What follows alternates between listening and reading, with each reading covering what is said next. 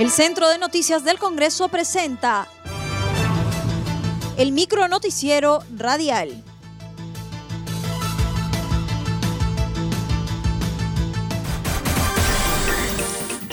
¿Cómo están? Los saluda Claudia Chiró, que hoy es viernes 25 de septiembre y estas son las principales noticias del Congreso de la República.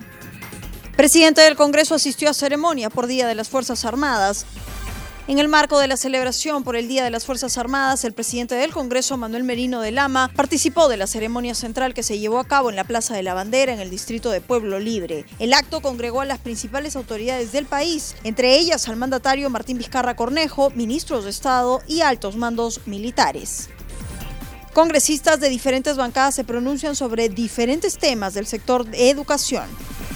Ditel Columbus, de Fuerza Popular, criticó el video difundido por un medio de comunicación en el cual se vincula al terrorista Abimael Guzmán con Papá Noel. El parlamentario lamentó que las imágenes se basan en la currícula del Ministerio de Educación y pidió a la comisión respectiva notificar al ministerio para que explique sobre este hecho.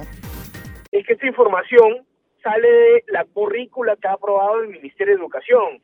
¿Y por qué me, me genera preocupación y más allá de la preocupación y indignación? es porque se dice pues que Abimael Guzmán, un genocida terrorista, lo, lo, lo pone como que parece Papá Noel, espero yo, que no necesite que yo lo pida. Yo debo asumir, ¿no?, que la Comisión de Educación, de oficio, ya debería estar notificando al Ministerio de Educación para pedir explicaciones sobre esta situación.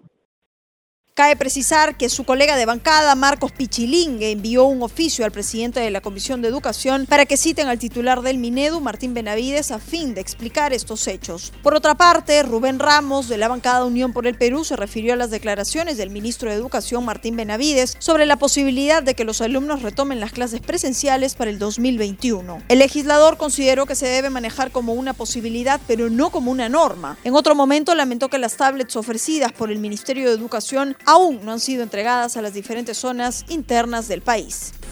Eso, hasta esa fecha no, no superamos la crisis mundial sanitaria, sería exponer unos riesgos a miles, millones de estudiantes, en ese caso, ¿no? Pero como no podemos prever el futuro, pues eh, está bien que maneje como una posibilidad y no como una ya una norma, ¿no?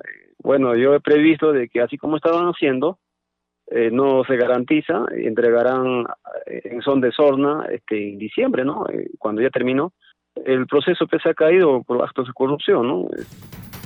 José Luis Ancalle, Frente Amplio, se refirió sobre los 300.000 escolares peruanos que desertaron en medio de la pandemia. Al respecto, el integrante de la Comisión de Educación sostuvo que solicitará se cree un grupo de trabajo y analicen el problema.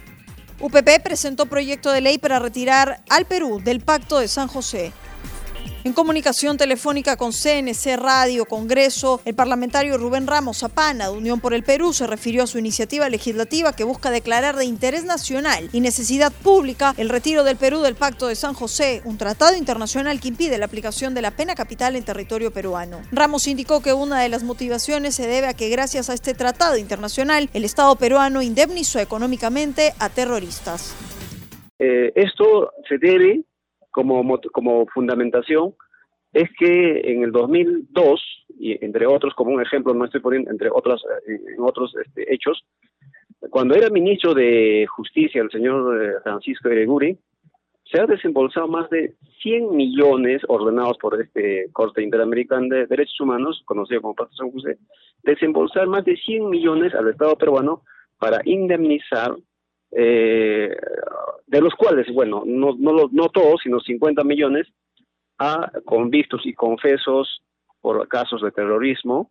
Por ejemplo, podría mencionar a la señora Lori Berenson. Agregó que otro motivo es frenar el incremento de delitos como corrupción, violaciones, feminicidios, entre otros. Lo que he escuchado es como un pronunciamiento de este tema es a fuerza popular, que ellos han sido los primeros en el Congreso anterior, creo, ha presentado ya un proyecto de este tipo, ¿no? Y que no ha prosperado. Pero también hay una necesidad de que la, los delitos, por ejemplo, por asesinato o violación de menores de edad, feminicidas, la alta corrupción, eh, ¿cómo frenamos esto? Digamos, este, poniendo, legislando con medidas drásticas como pena capital.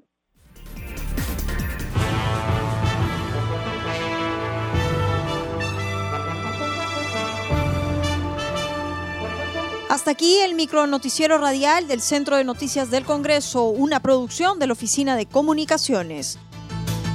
Los invitamos a visitar nuestras redes sociales y sitio web www.congreso.gov.pe.